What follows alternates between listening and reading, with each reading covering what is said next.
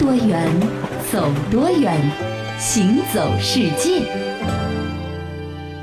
行走世界，大家好，我是一轮，各位好，我是贾云。眼看着这个五月份呢，其实已经过去一大半了，是啊，六月份向我们走来。嗯，那二零一六年这个六月份呢，对于上海来说啊，绝对是激动人心，因为我们的迪士尼马上要开门迎客了，对吧？不不不不，在这之前还有一件很重大的事情，什么事情？就是一年一度令人期待又充满欢乐的国际儿童节，六月第一天又来了。等等等等，你也在期待吗？不是，我也在期待，就是呃，我我是在期盼。别别别说了，别说了，感觉真的是我知道有很多像你一样的这个。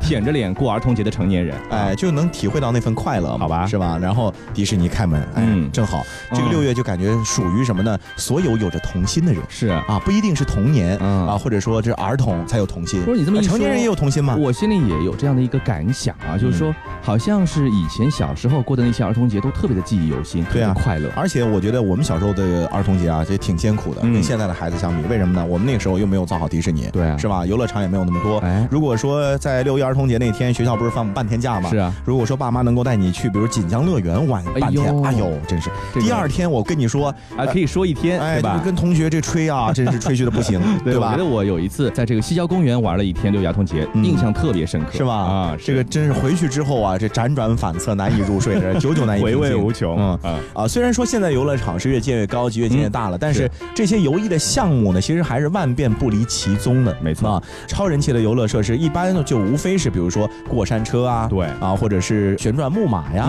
等等。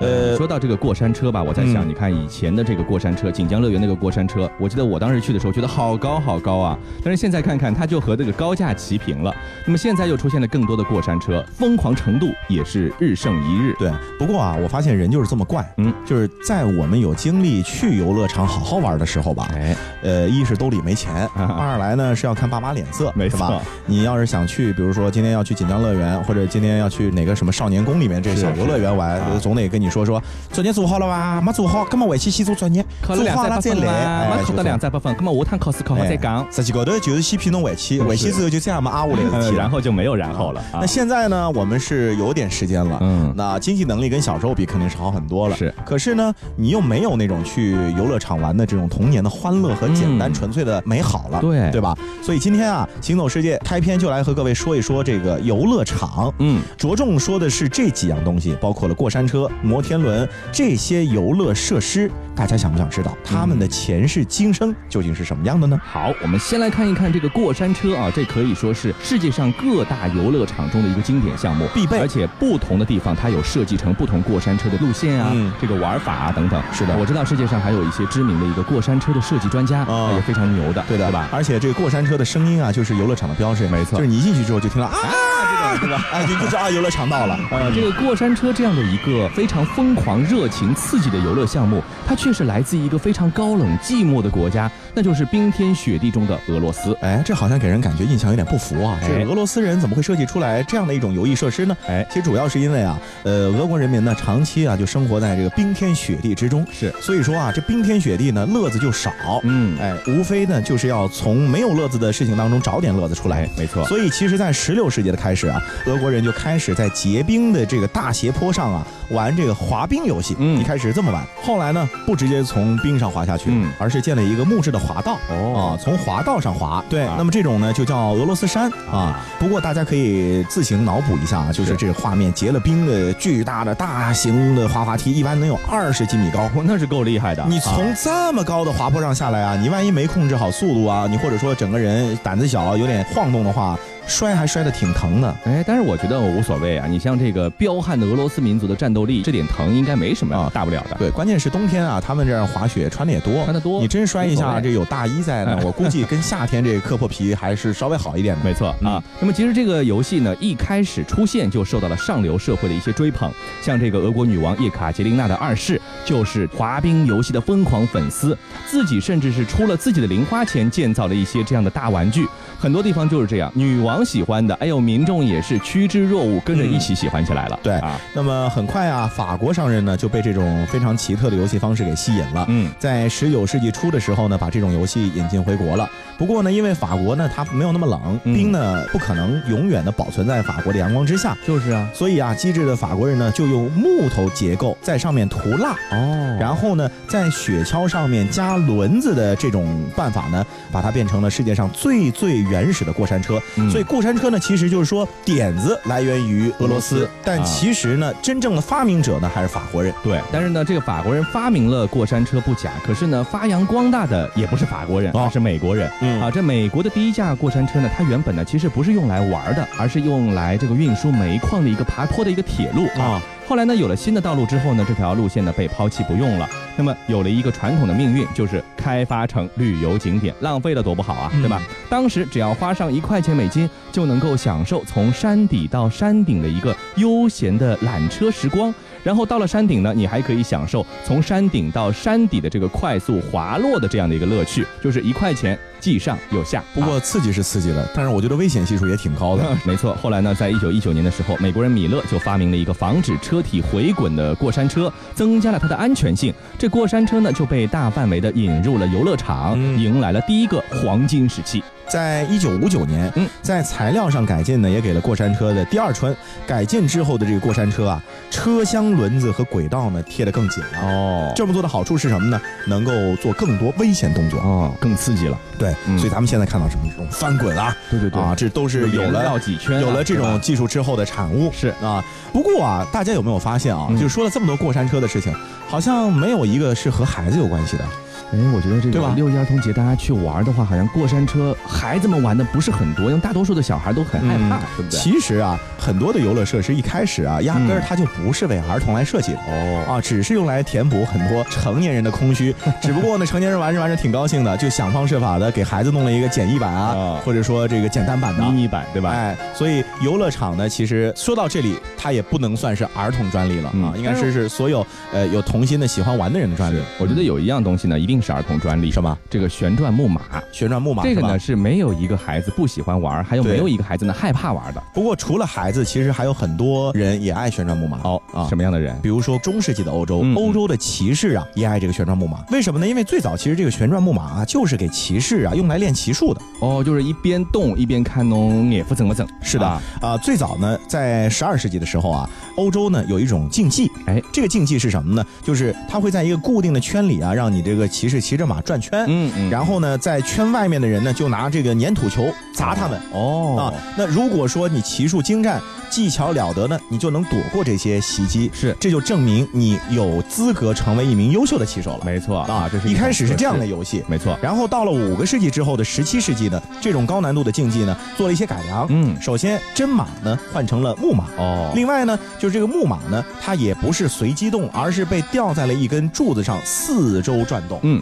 躲小球呢，也变成了就是骑手呢，你只需要扯下空中的这个小环就可以了。嗯啊，空中的小环你要扯下，你必须要站起来扯嘛。没错，没错。所以现在的旋转木马为什么有高啊、低啊、高啊、低啊？它不是说在一个平面上动，是是，它是高高低低会有起伏呢。其实就原因出在这个地方。没错。那么这个扯小环呢，好像比这个躲小球要容易多了啊。这个旋转木马呢，作为一种游戏呢，在贵族的阶层中呢开始流行起来，后来呢才流行到平民的阶层。那么这个时候要。感谢一位游戏的制造商啊，那么为了让大家都能够玩得起啊，他就想了一个招，给这个旋转木马的顶上装一个圆盘，那么转速呢调到慢一点，因为毕竟我们是去娱乐，不是去为了测试我的骑术，对不对？那么这样一来呢，老人小孩都可以坐上去试着玩一玩，感受一下。你看，又能够转圈，还能够听着音乐，还能够上上下下，多惬意啊！后来的后来，这个旋转木马呢就和爱情扯上关系了。是啊，比如说很多的电影啊、电视剧当中，每次描写到这个。男女主角你侬我侬，情意绵绵的时候，嗯，上道去旋转木马，就两个人在木马上面啊，你一匹我一匹的这种对视啊，哎，对不对？这感觉好像腻歪的不得了啊。但是各位知道吗？其实啊，看着好像是很浪漫的这旋转木马，嗯，揭示的却是一个非常残酷的现实。旋转的木马，他们永远在互相追逐，可是彼此的距离永远都一样，不会改变。不管你怎么努力的追，也都永远追不上，只能眼看着自己心爱的人永远跟自己保持距离，一圈一圈的原地打转。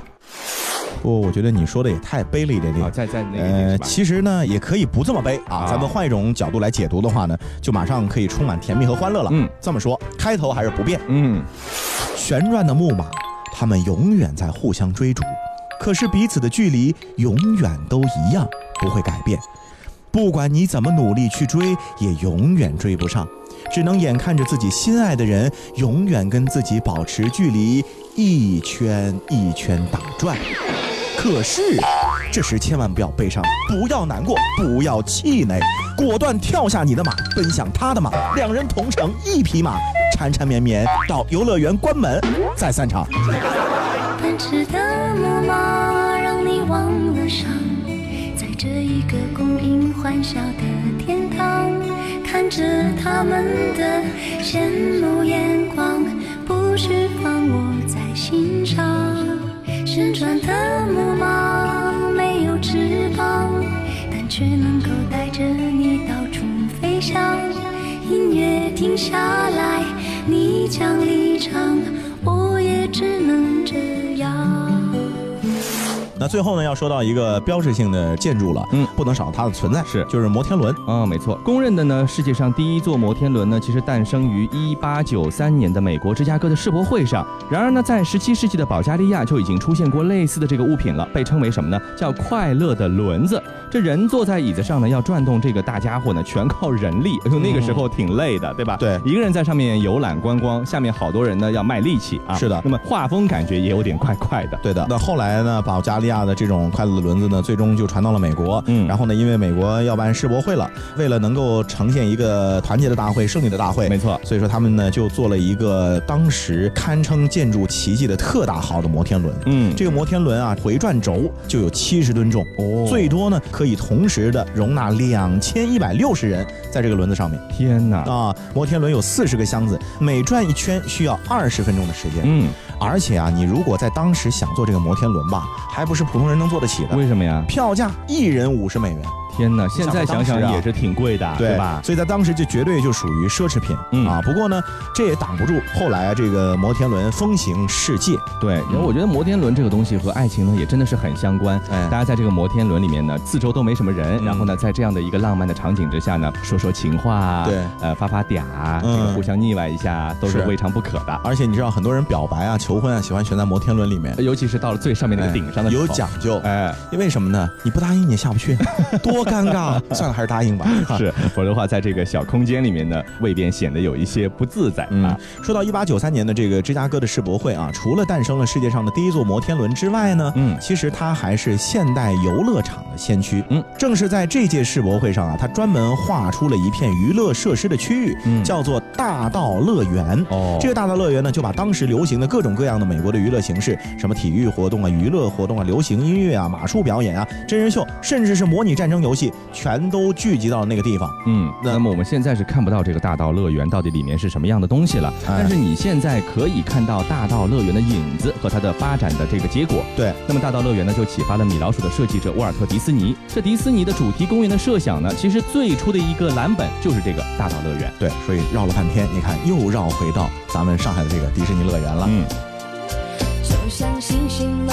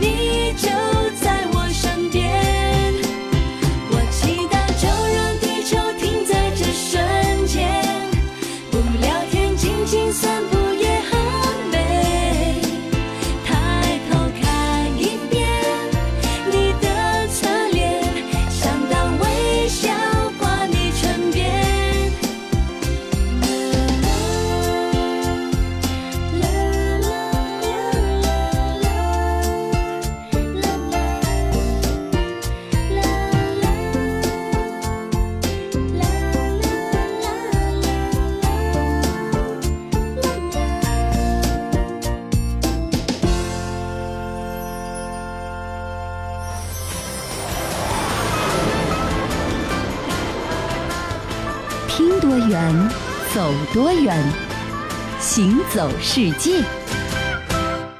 欢迎继续回到《行走世界》，大家好，我是一轮。各位好，我是贾云。现如今啊，这去游乐场的不是一家三口其乐融融，就是两小无猜的你侬我侬。所以说，在很多的时候，这游乐场也有了爱情的元素。所以呢，所以问题来了呀，这个除了游乐场，还有什么能和爱情沾边的元素吗？那多了，玫瑰花、巧克力、钻石。哎呀，这些都太稀松平常了。那你说说还有什么？还有龙卷风啊啊？什么龙卷风啊？爱情和龙卷风能扯什么关系啊？你想啊，爱情来得太快，就像龙卷风。切，为了引入龙卷风这主题，你也真的蛮拼的。哎呦，人间不拆好吗？那接着先来了解一下吧，究竟龙卷风是种什么风呢？龙卷风是大气中最强烈的涡旋的现象。它是从雷雨云底伸向地面或水面的一种范围很小而风力极大的强风涡旋，常发生于夏季的雷雨天气时，尤其是以下午到傍晚最为多见。龙卷风的影响范围不算大，直径一般从几米到几百米，平均为二百五十米左右，最大为一千米左右，持续时间一般仅几分钟，最长不超过几十分钟。可龙卷风造成的破坏力却极大。经过之处，常会发生拔起大树、掀翻车辆、摧毁建筑物等现象。它往往使成片庄稼、成万株果木瞬间被摧毁，令交通中断、房屋倒塌、人畜生命和经济遭受损失。这个龙卷风吧，咱们还真接触的不多。嗯，为什么呢？主要是因为中国发生龙卷风的概率还不太大。对，所以说啊，古代的中国呢，很多的咱们的先人啊，就把这个龙卷风是当做了一种神物来进行膜拜的，或者见到的少的都是神仙。对，甚至啊，有一些古人呢，直接就是把目击龙卷风的这种现象啊，称作了是见到了龙，哟，见到了龙的真身。比如说元朝有个官员，他在他的这个《山居新话》当中啊，就是这么说的：至正茂子小寒后七日，即十二月望，申正克，四黑龙降于南方云中取水，少卿又一龙降东南方，良久而没，俱在嘉兴城中见之。基本上说了半天的意思，就是他一个下午一共见到了五次龙卷风，龙取水当时的这个现象。先是四条黑龙下来取水，然后呢又一条黑龙下来取水啊，一共五次。几百年之后，同样也是在浙江的这个嘉兴，是在一部古代的村志叫《钱朱里纪略》里面呢，有一篇叫做《龙过》的文章，嗯，也记载了一次，就是从现在的角度看啊，和龙卷风其实十分吻合的气候灾害，嗯啊，人呐、畜啊、器物啊，全都被这个风。呢是卷到了空中。对，作者把亲眼看见的这个龙卷风的场景啊，写成了叫“龙过”。哦，就是龙过去的地方就这样经过了。对，所以为什么要叫这个龙卷风呢？其实真的和龙就是古人认为是有关系的。是因为龙呢，在古人眼里是一种能够兴风作雨的神物嘛。嗯啊，所以说这种龙卷风的刮过来刮过去的这种神力的感觉，就被人认为是一种龙的真身了。那么在大洋另一边的北美洲呢，这是一个龙卷风一年要造访五百多次的地方。那个地方见到龙卷风就比较的常见了。是这土著的基奥瓦人认为啊，这龙卷风呢是有神力的马啊，对他们来说不是龙是马，嗯，但是也是有神力的。在众多的关于神马显灵的这个刮风的故事中呢，有一则故事是这样记载的：基奥瓦人想要一匹马，他们总能听到野马的呼啸。但总是不能抓到一匹。哎，这野马抓来抓去也抓不到，那怎么办呢？真急人！哎，没事儿没事儿，抓不到的话，我们造一匹出来不就是了吗？于是，他们找来蛇皮、牛眼、龟壳、狼耳朵和火鸡毛等材料，造出一匹逼真的马，并向马的身体内部注入了火和风，给它生命。当造马的任务完成后，人们听到这只马开始动起来，起初很慢，但越来越快，完全成了一个活物。但是，这像是一只脱了缰的野马。大家快来把它拉住啊！来来来，多来些人手，大家使劲啊！一、二、三，拉！嘿哟，嘿哟，嘿哟。可是，即便所有的人一起上，也没能拉住他，阻止他飞奔。这匹马最后跑到了天上，它开始肆虐，把树和水牛都卷到天上去。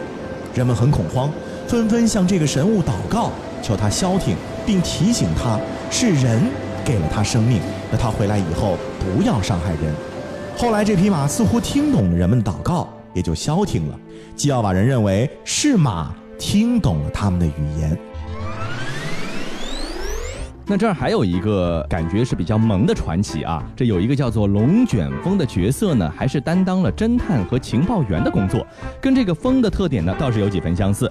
在这个故事里呢，人们发现啊，这山呢不增高了，就派这个龙卷风前去打探，发现两个去采浆果的小女孩很久没有回来，也派这个龙卷风去找。这龙卷风呢，迅速的就找遍了每一个角落，带给人们他们需要的一些信息，就感觉像个情报员似的啊。这个名侦探龙卷风，没错。呃，当然了，龙卷风的形象在北美的这个原住民的眼中呢，其实也是多变的。嗯，有一些的这个原住民就相信啊，这个龙卷风啊是能够刮走不好的东西的。是，龙卷风起到的是一个净化的系统。嗯，啊，也有人认为说这个龙卷风到来呢，其实是在惩罚人们，呃，那些不太尊敬神明的人哦的一些做法，惹怒了上天呢，就派龙卷风过来袭击。嗯，一直到现在呢，其实，在美洲的一些土著的群组里面啊，龙卷风的来临的时候啊，还会有一整套的这个祈祷的仪式为之配合的。没错。那当然了，古代的这个美洲啊，土著也想出了一些办法去抵御龙卷风，比如说住在河流的交叉处，因为他们认为说龙卷风刮不到河里面去。当然，事后证明还真不一定。对，还有水上龙卷风呢。还有一些的土著的群族呢，在夏天就是龙卷风特别多发的时候啊，是他就直接收拾行囊往北迁徙，为的呢，一来是躲龙卷风，嗯，二来呢也能更凉快一点点。我惹不起，我躲得起，对吧？那么后来呢，这个龙卷风呢，是首先呢被美洲大陆上的人呢所熟悉。那么我们说美洲大陆呢，后来有欧洲的人呢迁徙过去了，去生活啊，去淘金啊，等等等等。一开始呢，他们也不知道有这么一种气象灾害，或者说叫气象现象的存在。嗯，在一六四三年。马萨诸塞湾的殖民地的总督叫约翰温斯罗普，他呢记录了一次他经历的狂风，这可能呢是欧洲移民最早关于龙卷风的记录了。对，但是因为那个时候没有任何的气象学的知识，是，所以说呢也不知道这个风叫龙卷风。嗯，很长一段时间里面呢，其实欧洲人对于美洲的这种龙卷风啊，他就是用飓风来作为形容的，就是一套这个所有的名字就叫飓风，因为很大嘛。是的，那另外呢，其实这个龙卷风啊，因为经常会光顾嘛，也导致了就是欧洲的移民呢，一个是不适应。二来呢，呃，也非常的懊恼。嗯，其实最关键的问题是什么呢？就是他们经常碰到，可是也没有办法解释。就是说这一小股空气形成的循环，为什么速度那么快，而且没有办法有任何的力量能够阻挡？那没错啊，这个很明显的，那个时候的人们呢，没有人知道龙卷风背后的奥秘。有一种说法是这样的：说这个美洲土著呢，向欧洲人撒了谎，说这里没有恶劣天气，导致欧洲人不知道龙卷风的事儿。还有人觉得，就是如果说他们知道的话呢，可能就不去了，对吧？那么龙卷风的神秘莫测呢，到现在为止一直是在延续着的。而龙卷风呢，也是时不时的制造出一些令人匪夷所思的所谓的灾后现场。嗯，我们到目前为止还知道，在美国有很多的追风人，对对，他们就是追着龙卷风跑，就是想研究这个龙卷风到底是怎么形成的，嗯会造成什么样的影响。对没错。那其实龙卷风呢，虽然说会重创很多的城市啊，嗯但是也会带给我们很多有意思的生活体验。比如说，比如说，在美国被龙卷风多次重创的这个俄克拉荷马州啊，曾经有这样的一群奶牛，他们是不幸的，又是幸运的。为什么呢？因为这群奶牛呢被龙卷风卷起来，卷到了另一个村子。天哪！可是。当这些奶牛降落的时候，居然一头都没受伤，真的就是完好离奇了，完好无损的，借着龙卷风从一个地方移动到搬家了是吧？免费一日游，没错。还有一次在路易斯安那州啊，有一个路人在过马路的时候，突然发现天上有奇怪东西掉下来了，嗯，一看。妈呀！一大波虫子从天上掉下来了。哎呦，这是怎么回事啊？后来人们才理解啊，就是原来呢，是因为这个州的河口附近呢发生了一场水龙卷，哦，就把水里面这虫子全吸上来了。是是。然后呢，又抛到了很远处的空地上。没错。所以很多人就会看到说，哎，怎么莫名其妙的有虫子从天而降呢？其实不是虫子自己要来的，是被龙卷风给带过来的，迁徙而来的，对吧？那么其实呢，这个龙卷风这件事情真的是很神秘啊。到目前为止，还没有一个办法能够精确的去预测或者说跟踪龙卷风啊，甚至呢还产生了很多的这个民间组织。一些龙卷风爱好者，他们其实是一些科学的一些爱好者，对对对，对龙卷风这样的一个天气现象呢特别的感兴趣啊。其实我觉得他们的一些爱好呢，也会给科学家们带来很多的视频的资料啊、照片啊，或者说现场的记录。我看过一个纪录片嘛，就说的是美国的一个龙卷风追风小组，对。他们啊特别有意思啊，自己自制了一台汽车啊，这个汽车号称就是能够在龙卷风的风暴地带也能够稳稳的扎在那，不会被卷起来，不会被卷起来的。对，然后呢，他们要在这个龙卷风的中心地带干嘛呢？嗯，就是拿这个车顶上的一个摄像头，哦，把龙卷风中心内部的构造拍下来。哦，最终呢，拍呢是拍了一点，是，可是这个车呢还是没有抵挡住龙卷风强大的威力，嗯，还是给卷走了 啊。呃，所以说这是一件危险的事情，但是我觉得就因为它的神秘，它的变幻莫测，才导致有那么多的人会去追寻它从哪儿来到哪儿去的这个过程。好了，以上呢就是我们今天这一期的行走世界，我是贾云，我是一轮，欢迎大家下次继续收听我们的节目。